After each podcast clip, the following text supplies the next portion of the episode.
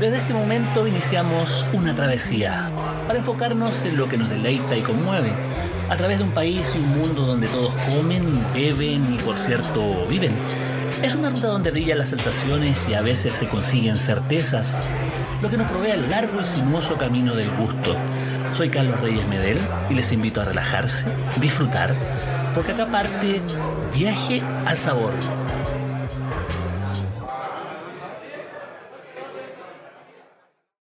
¿qué tal? Esto es Viaje al Sabor, probablemente el podcast más sabroso de Chile y que está recorriendo el país buscando esas historias que nos marcan eh, desde el punto de vista gastronómico del comer y también del beber y del sentir que se está construyendo nuevas cosas y lo que están escuchando es un poco la transmisión que estamos haciendo en directo desde Rapa Nui, son dos horas de diferencia, ya todavía es mañana, acá es tarde y estamos conversando o vamos a conversar con don Álvaro Arriagada. ¿Quién es don Álvaro Arriagada? Él es enólogo que por cosas de la vida ha estado en la isla desde hace algunos años y ha liderado un proyecto que suena increíble.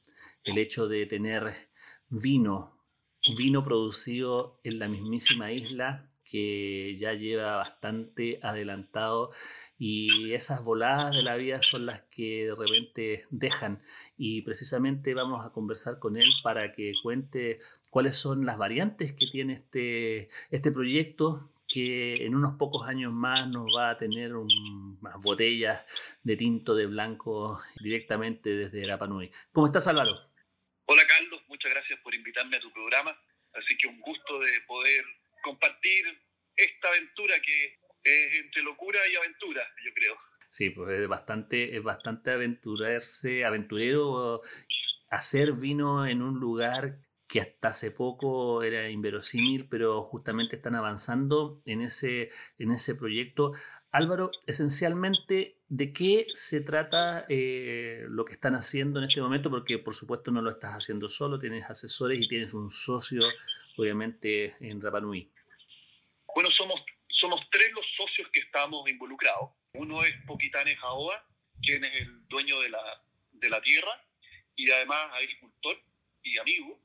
Entonces le propuse este proyecto y al principio hicimos el año pasado un ensayo de cientas plantas donde vemos, oye, esto es factible, se podrá hacer, nos quedó gustando y el tercer socio, parte de mí, es eh, Fernando Almeda, quien es el ex enólogo de Miguel Torres y que participa porque tiene además de un know-how muy amplio en varios tipos de vino, que es lo que queremos hacer acá que es una cosa no tan, no tan tradicional, porque el clima es un clima borde, es un clima que es un subtropical, obviamente ha ido mejorando o enfriándose, diría yo, eso es lo que la gente de acá dice, todavía no tenemos los datos, y en eso estamos, o sea, ya estamos terminando de plantar y rescatando la vid que había acá en la isla.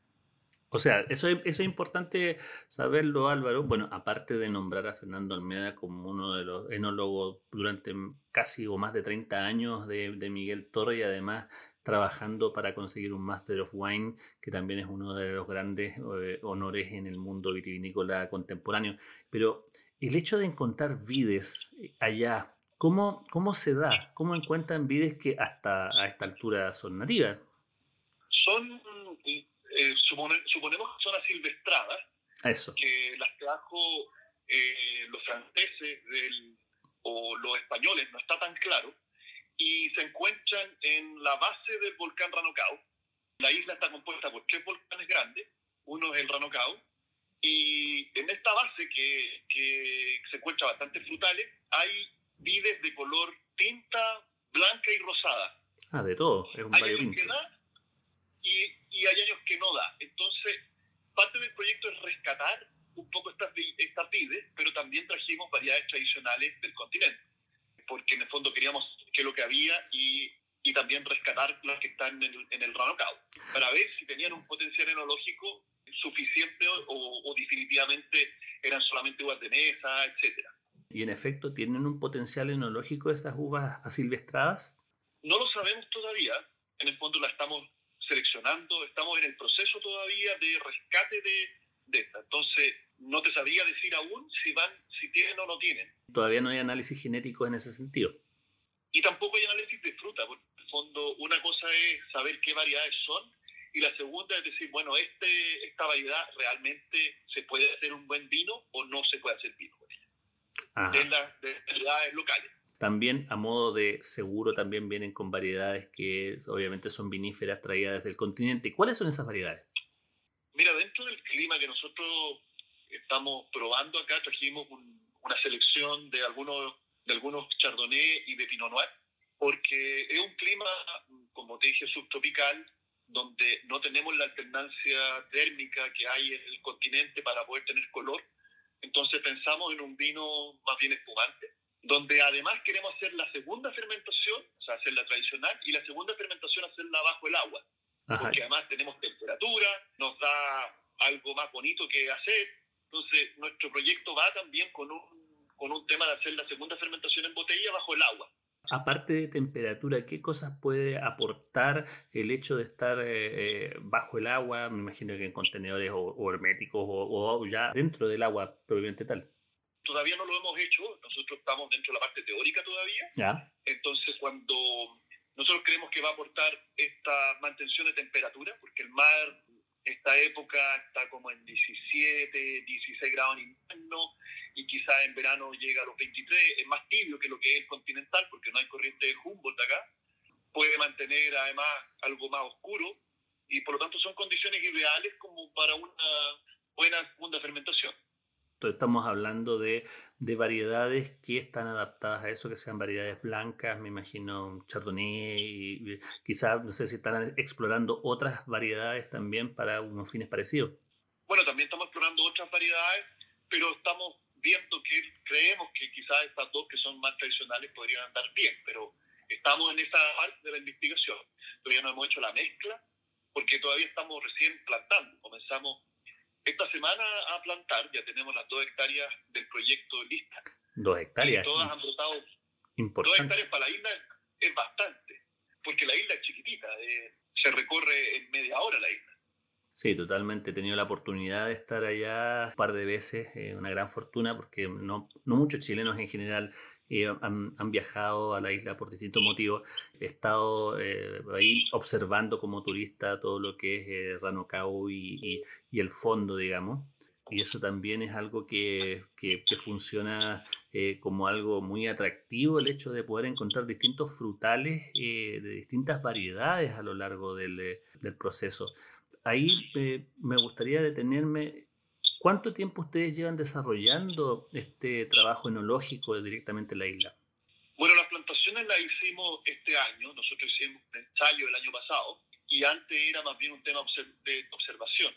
Entonces, yo creo que llevamos dos años trabajando y este año ya partimos firme porque teníamos que hacer la plantación y observando un poco lo que ha pasado en el Parque Nacional, que es el la, parte de abajo del ranocao, tratando de obtener información de esa que ha sido no tan fácil. ¿Qué tipo de información están tratando de, de, recoger para poder captar, digamos, la esencia y poder desarrollar un mejor trabajo? Estamos tratando de ver, por ejemplo, si es que las variedades locales, porque se da uva, pero no se da de repente fruta. Entonces, se propaga la vid, pero no se propaga la fruta. Entonces, queremos saber cuál es la razón, qué es lo que se puede lograr por ejemplo, hay muchas variedades de vid que están muy cerca del mar y, y otras, y otras no tanto. Entonces, las que están cerca del mar no producen fruta y las que están más lejos sí producen algo de fruta, pero no ha sido suficiente como para poder hacer un pequeño ensayo. Ok, cuando en este momento eh, se integra desde Curicó y don Fernando Almeda, que es otra de las partes que está dentro de, este, de, esta, de esta junta eh, inverosímil quizás de, buenas a primera, pero que forma parte también de un proyecto muy, muy interesante, tanto como las cosas que está haciendo en este momento don Fernando Almeda, a quien saludo en este momento. ¿Cómo le va, don Fernando? Hola, muy bien. ¿Tú cómo estás? Muy bien, acá en Santiago, esta conversación tripartita entre Santiago, Curicó y Rapanui me parece de lo mejor. Y eso es importante porque son cosas inverosímiles que, que también tienen que ver con, con un proyecto que, tiene todas las de ser una de las cosas más interesantes respecto a vinos extremos en lo que es Chile. No sé qué te parece a ti. Sí, la verdad es que las condiciones eh, de lo que hemos estado viendo con Álvaro y discutiendo son bastante extremas en cuanto, fundamentalmente en cuanto al clima y, lo que repercute ese clima, ¿no? Entonces, bueno, ahí vamos a tener que luchar con, una serie de, temas que son complejos y que no estamos acostumbrados a luchar con ellos en el continente, como la salinidad, ¿no? el mar, el viento que es potente. Eso tiene mucha experiencia en el sur, sí, en la zona de, de de Chile Chico, tiene mucha experiencia en el sur y con ellos nos hemos apoyado un poco. Y luego, bueno, con el tema de pluviometría y hongos ahí acechando que y fundamentalmente uno es el mildio, que no estamos acostumbrados aquí en el continente también a tener mildio. Sí, este año en Europa fue tremendo porque llovió mucho la cosecha y en España fundamentalmente en la zona de Rioja, de Mancha, tuvieron muchos problemas de mildio. Y bueno, nosotros vamos a tener que empezar a trabajar con, con productos y controles que no, que no tenemos conocidos. Además de que la maleza, me comentaba Álvaro, que eso yo no, no tenía experiencia, pero la maleza es súper agresiva, ¿no? Por la temperatura y por la humedad, por la pluviometría que salta, bueno, hay, hay unas malezas que son tremendamente agresivas y esperemos que no se nos coman las parras. o sea que van saliendo cosas, van saliendo cosas y habrá que ir pensando y analizando qué es lo que podemos hacer. Pero bueno, gracias a Dios tenemos somos tenemos alta experiencia los dos, tenemos muchos contactos en diferentes partes del mundo y vamos, bueno, a intentar que colaboren con nosotros y nos ayuden en darnos ideas y, y en propuestas ¿no? que nos puedan ayudar a que todo esto salga adelante. Ajá, o sea, hay, difícilmente hay lugares... Hay zonas, hay zonas, climáticas en el mundo similares. ¿sabes? A eso te quería preguntar. ¿Qué, cosas, qué, qué zonas climáticas son similares?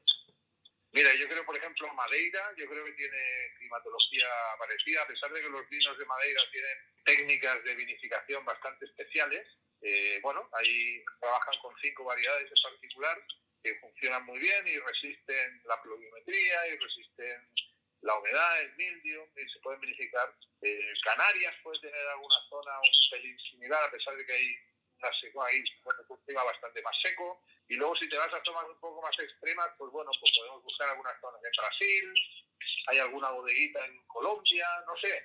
Hay zonas que yo creo que pueden, al norte de Nueva Zelanda, también podemos encontrar cosas similares, ¿no? Amigo, nuestro amigo Brett Jackson nos ha, nos ha ayudado también con este tema. Brett Jackson, que ahora está en Valdivieso. Hay varios ejemplos en el mundo. El único que, que está en una isla tan, tan, tan, tan aislada es ese, ¿no? pero en términos de climatología yo creo que podemos encontrar cosas similares.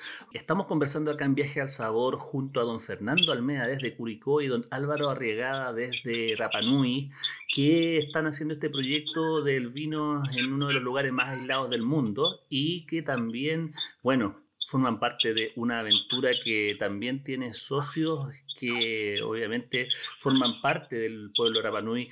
Álvaro, antes de, ir a eso, me gustaría, si es posible, que me contaras cuál es el tema de la fruta, que era lo que habíamos conversado.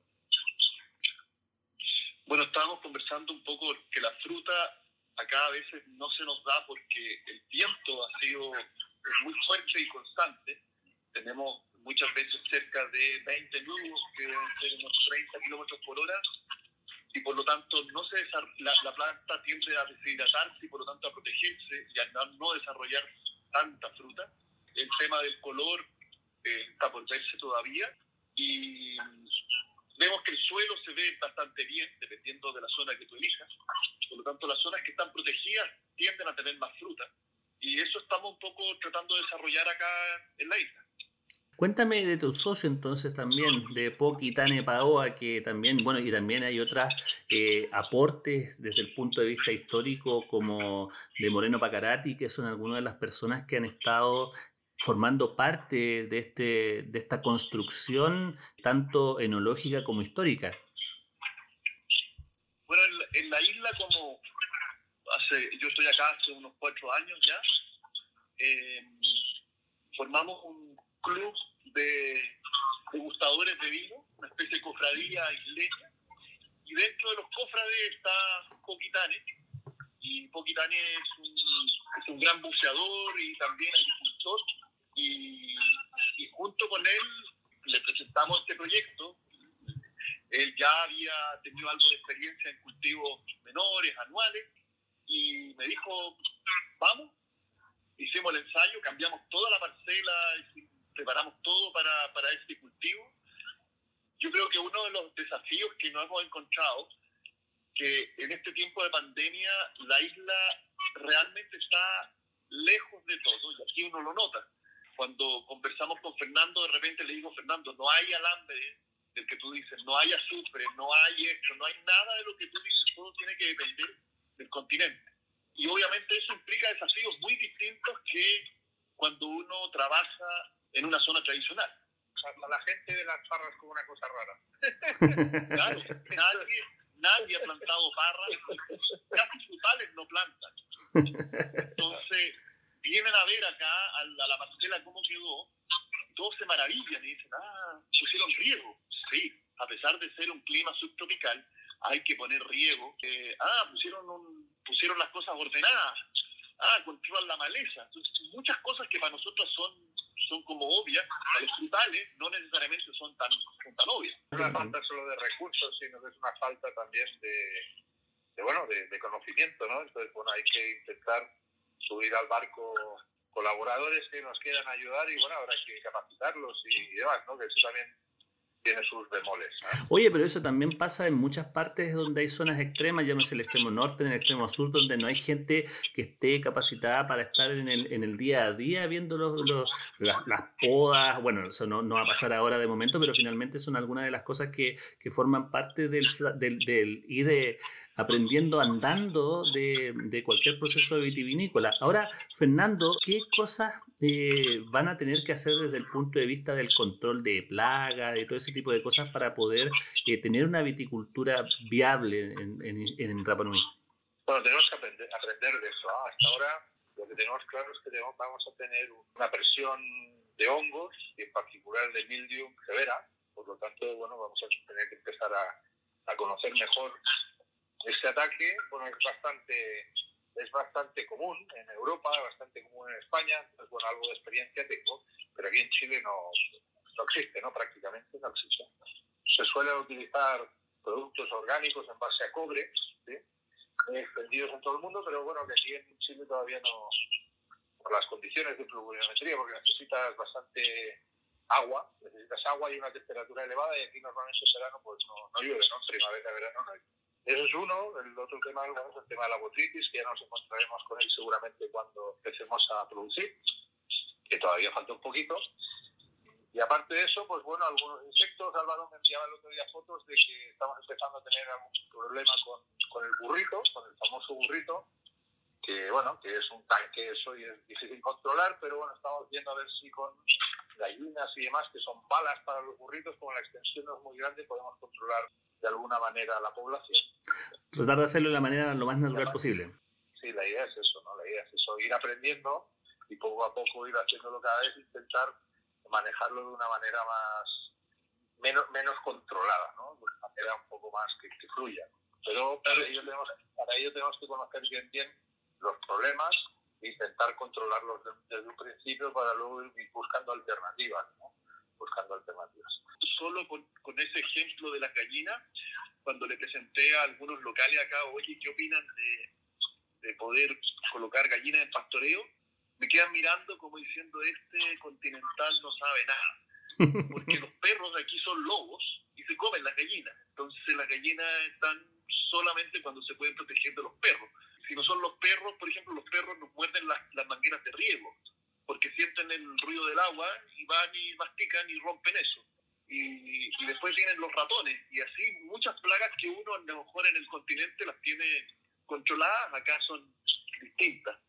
O sea, absolutamente un mundo nuevo desde el punto de vista de la viticultura para también tener un vino, un, un vino nuevo, digamos, a futuro, y eso también forma parte de, de, de, ciertos viejos dichos de la vitivinicultura que tienen que, que tienen que ver con eso de que eh, los vinos buenos o los vinos interesantes se dan en zonas complejas.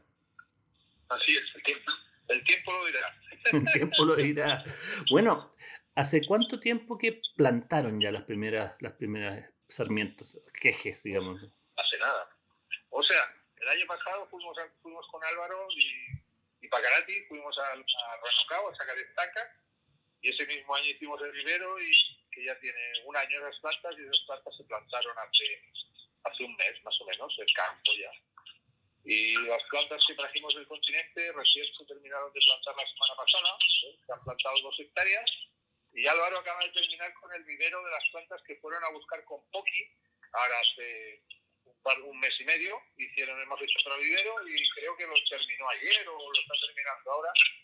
Y bueno, la idea es intentar rescatar pues eso, el material vegetal que hay en la isla, que realmente no sabemos qué es, y que la idea es hacer análisis de ADN y demás para saber lo que es, creemos que puede ser un pupurrí de cosas, y además de eso, pues aclimatar ¿no? un par de variedades del continente, que son las que hemos plantado, para ver qué es lo que nos puede ofrecer todo eso. No, sin duda, o sea, es un proceso largo que ya partió en términos de plantación, es un proceso que desde la ideación, desde, desde la germinación de la idea hasta este momento han pasado, ¿cuánto? ¿Dos años? O sea, lo que pasa es que está también, yo conté el, ensayo antes que hicimos el año pasado, que unas plantas para poder ensayar, y también las probamos en el campo de hockey, que eran 300 plantas, ¿no? Y anduvieron bien. Claro, este, esta idea comenzó, yo creo que cuando yo llegué y vi las primeras, las primeras parras, y después Fernando me ayudó a, a tangibilizar el proyecto después de una salida a bucear que vino el año pasado y dijo, oye, debiéramos hacerla de esta forma. Probamos algunos vinos y la idea salió adelante. ¿Qué tipo de suelo uno se encuentra en ese terruño que está, que está cultivado en este momento? Eh, Mira, la isla está, está eh, geológicamente bastante joven, está formada por tres volcanes de distintas eras geológicas y por lo tanto el suelo es netamente volcánico, con un pH relativamente ácido. Todavía no hemos hecho los análisis y cuando hemos pedido los análisis son bastante vagos y poco claros. Entonces vamos a mandar análisis de suelo ya. Y en eso estamos. O sea, nos encontramos con suelos porosos que absorben mucho el agua. En la zona donde estamos plantando es relativamente liviano, una especie de limo del sur, una especie de, de plumado y de, de, de, de buena acidez. Finalmente permite como perfilar, pensando más allá de lo vago que puedan ser los estudios, ustedes tienen una cierta idea. Bueno, ojalá que tuvieran una máquina de modelamiento matemático o algo así como para poder decir un poco lo que puede pasar, pero, pero finalmente ustedes tienen una idea respecto a, a qué tipo de vino ustedes piensan que puede salir. Esto lo vamos a dejar también como una, un seguro, porque esto va a ser un oráculo. En dos años o tres años más voy a, voy a revisar esta grabación para poder saber qué es lo que, qué es lo que piensan en este momento respecto del vino que va a salir. Mira, la verdad es que no, no lo tenemos todavía muy, muy claro. Lo que sí queremos que tenemos que trabajar con variedades de ciclo de madurez corto para evitar problemas fitosanitarios fundamentalmente eh, nos va a dar la razón o no cuando tengamos el análisis de ADN de las plantas que se aclimataron en la isla, porque la verdad es que el vivero que se hizo en la isla salieron, ya se nota ¿no? que están aclimatadas, un desarrollo radicular tremendo, versus plantas que han venido del continente de un vivero profesional y que bueno tienen similitud en el desarrollo radicular, eso significa que las plantas que están allí están súper bien adaptadas. Pero, pero, pero ponernos a pensar hoy en día que vamos a hacer un vino de esta manera o de otro, yo creo que es un poco adelantado, porque creo que tenemos que ver ¿no? un poco cómo se va a ir comportando la viña, la expresión, cómo va a empezar a madurar la uva. Entonces, bueno, ahí veremos qué alternativas tenemos. ¿no? Porque hay muchos, muchas metodologías para poder llegar a visificar vinos diferentes. Y creo que primero lo que es importante que nos tenemos que enfocar es en, la planta, en la fisiología de la planta y intentar que esa planta llegue poder producir uva y uva madura, ¿no? Y con eso, si llegamos a eso, yo creo que ya tenemos un camino súper, súper avanzado. Y luego cuando veamos que esto pueda llegar a funcionar, nos pondremos, nos pondremos a pensar qué es lo que vamos a hacer. Igual con Álvaro queremos ver la alternativa de poder hacer algún viaje técnico en algunas zonas con climatología similares para ver qué estilos de vinos existen y demás y poder sacar ideas, ¿no? O sea que no sé, bueno, todo esto está en proceso, noticia en proceso, ya veremos que pues solo que va a ser un poco larga, pero ya veremos qué, qué, nos pasa en un par de años más. ¿no? Es cuando nosotros creemos que podemos empezar a tener uva. Sí, eso es parte de, de los caminos del vino que son mucho más lentos de los que, de los que nosotros los mortales tenemos como ciertos plazos. Ahora, ustedes me han dicho un montón de, de detalles técnicos, climatológicos, de plagas eh, grandes, chicas, y, y, se hace una tarea prácticamente como si estuvieran luchando contra un molino de viento. Entonces la pregunta cae de cajón, ¿por qué están haciendo lo que están haciendo? Mira, porque, porque nos gusta mucho bucear. Bueno, y hay que encontrar alguna excusa para juntarnos y ir a bucear a la isla. no, no, no, Eso es lo que piensa Fernando. Yo soy un amante del vino que me ve. Voy a usar la viticultura desde siempre. Pero bueno, ahí está la diferencia. Con la edad y la experiencia que tenemos, siempre hay que buscar cosas nuevas para hacer. Y eso hace que técnicamente estés cada día, o sea, cada vez más al día y tengas la mentalidad abierta. ¿no? Yo hoy día estoy en plan de, de abrir mi mente e intentar estar siempre a caballo de las nuevas tecnologías, de las nuevas cosas que están pasando en el mundo. Y yo creo que esto, por lo menos a mí, me va a ayudar y sobre todo me va a ayudar si llegamos a conseguir eh, entender, ¿no? Entender por qué están pasando las cosas y por qué pasan allí, ¿sabes? Sin lugar a duda, yo creo que el resultado va a ser positivo, vamos a tardar más, vamos a tardar menos, pero yo sin lugar a duda creo que teniendo el, la experiencia de este año con el vivero de las plantas y cómo se, se han comportado las plantas, ver el color de las hojas, ver que la, la planta entra en senescencia, empieza a brotar de manera más o menos pareja, que no hay grandes, grandes problemas. En términos de vivero, yo creo que podemos llegar a conseguir que, que esto funcione, ¿sabes? O sea, finalmente si logran conseguir eh, eh, un vino, totalmente sería un vino de clase mundial del modo que sea, porque finalmente, más allá de las percepciones de calidad, más allá de las calidades, las percepciones de calidad y se genera una expectativa importante porque estaríamos hablando de un vino en eh, uno de los lugares más eh, aislados, si no el más aislado del mundo.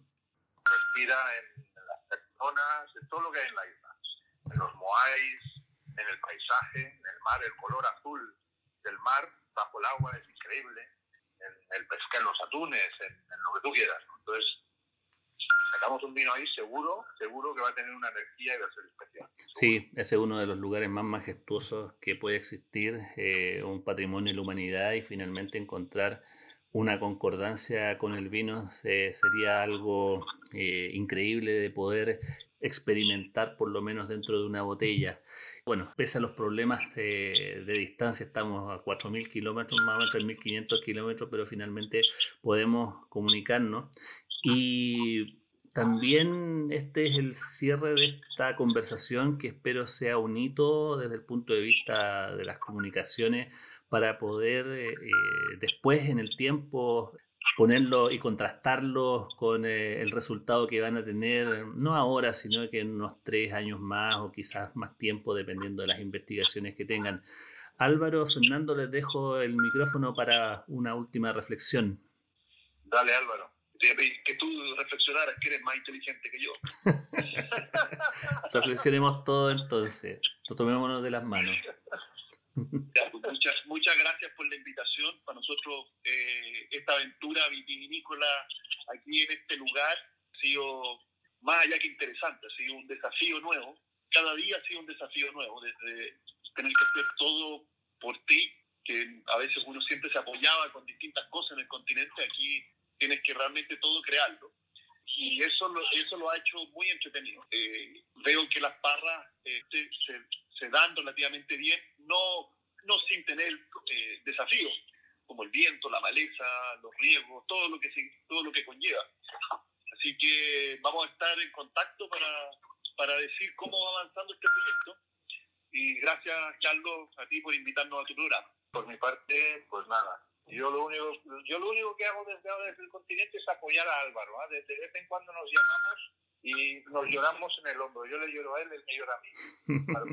Estamos que la distancia no nos separe en el tema de las decisiones y lo que va pasando, aconteciendo día a día. Y la verdad es que está siendo, como decía Álvaro, un tema complejo, pero que, que día a día vamos, vamos tirando para adelante y superando.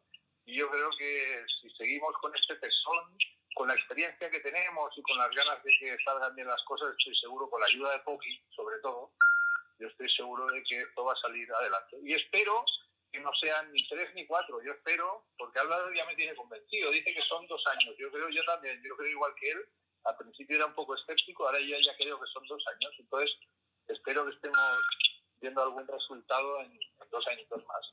Que parece mucho tiempo, pero pasa volando, ¿no? Un par de ciclos de la vid, un par de ciclos de madurez de la vid y estamos listos. Si estamos aquí al lado de la esquina, no, no falta nada. Perfecto, eso era, eso era lo que quería escuchar respecto del optimismo que, que, uno puede, que uno puede encontrar entre ustedes dos y los socios que han tenido allá en el ombligo del mundo.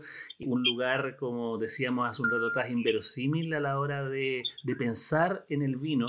Y es de esperar que en un par de años más tengamos tengamos, dijo la mosca, se tenga la, la, fruta necesaria para poder construir este vino que seguramente será uno muy interesante, no solo a nivel nacional, sino a nivel internacional.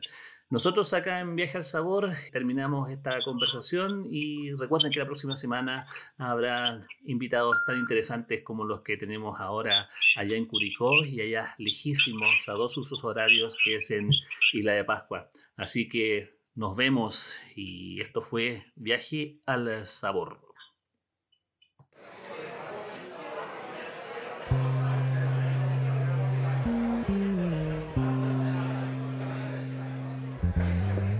Vamos, pero solo de momento. En pocos días más volveremos a reiniciar este delicioso viaje al sabor. Seguiremos en la ruta porque comer, beber, aprender y disfrutar son la mejor parte del camino. Nos vemos.